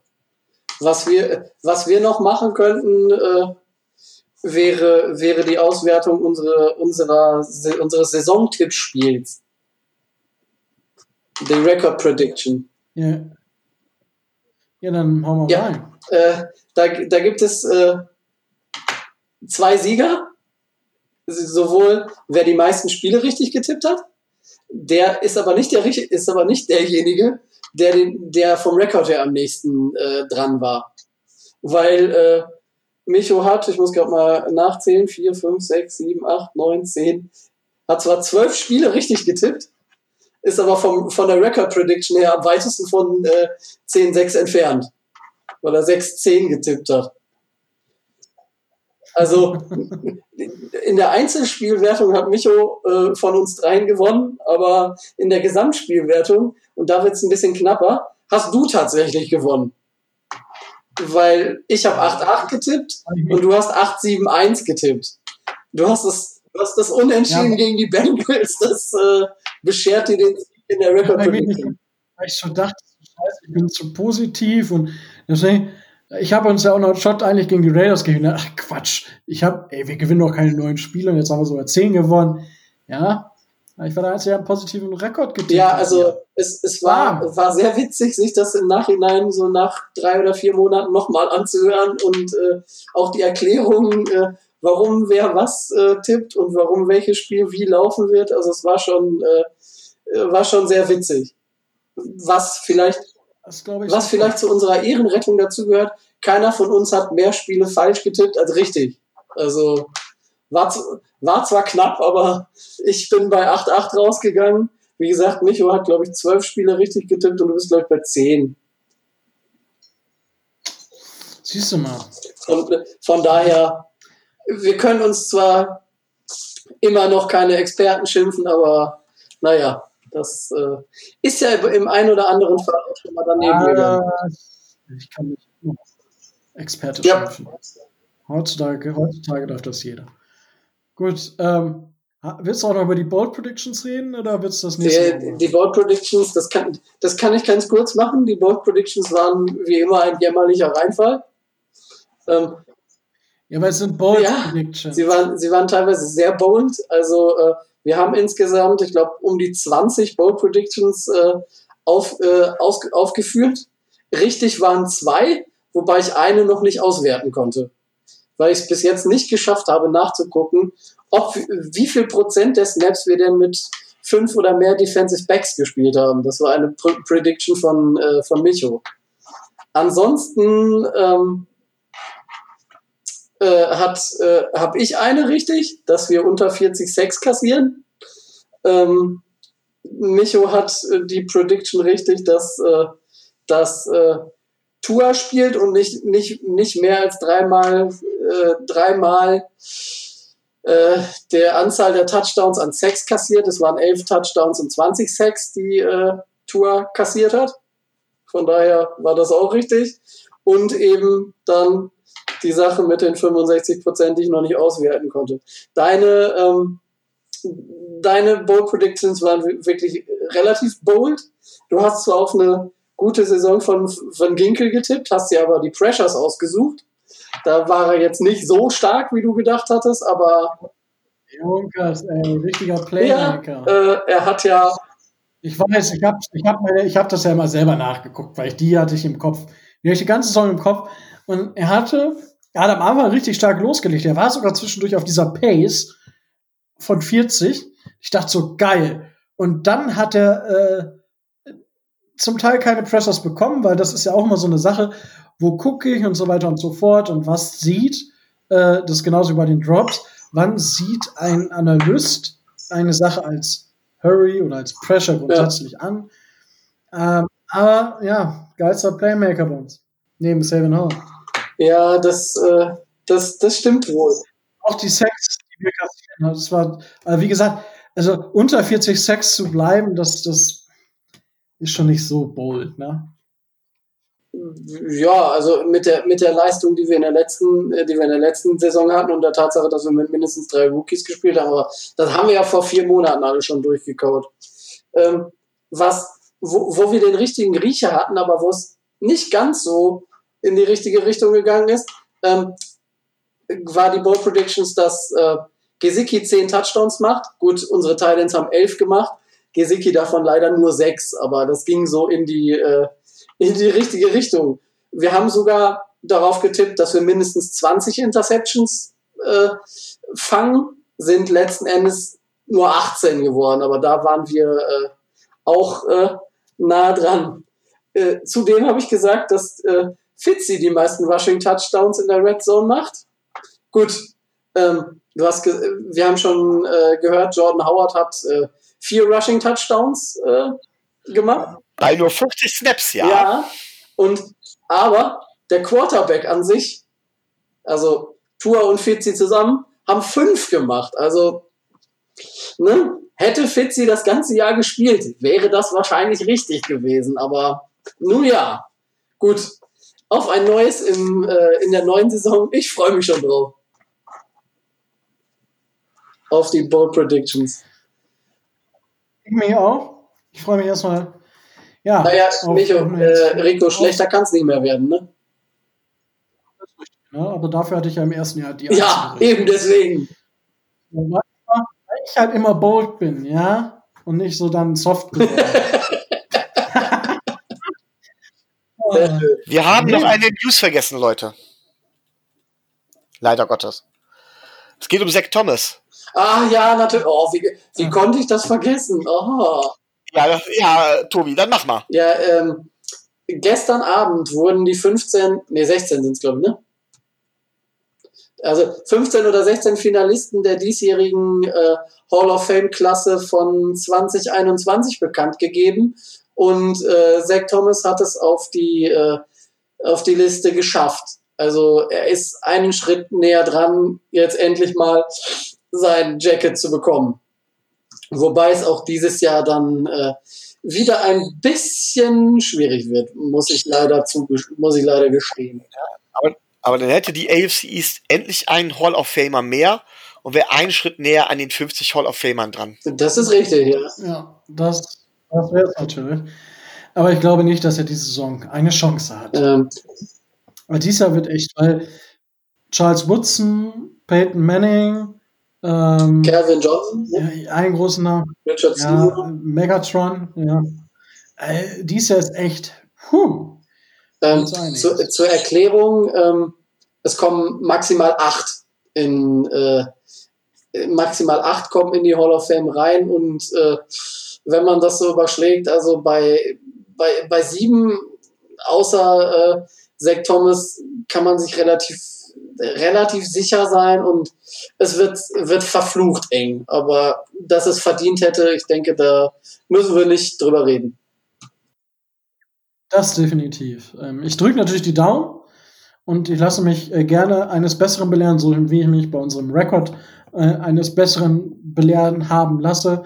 Ähm, Schauen wir einfach mal, was, was da ähm, passiert. Ähm, Auswertung übrigens äh, in der Super Bowl-Woche. Also kurz vor, kurz vor dem Super Bowl, äh, wann auch immer der denn dann stattfindet, äh, wird, wird dann bekannt gegeben, wer im August, glaube ich, ist das dann in, äh, in Canton äh, sein goldenes Jersey bekommt.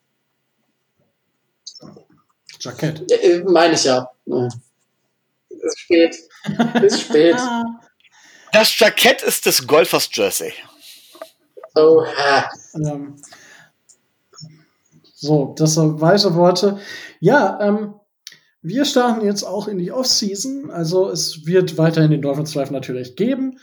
Äh, ihr könnt euch gerne melden, wenn ihr meint, hey, ich will mal im Dolphins Drive über das und das Thema sprechen. Oder was weiß ich, was, was ihr vorhabt, könnt euch gerne bei uns melden. Ähm, das sage ich jetzt einfach mal so, ohne die, also so die anderen beiden vor den Bus äh, geschmissen zu haben.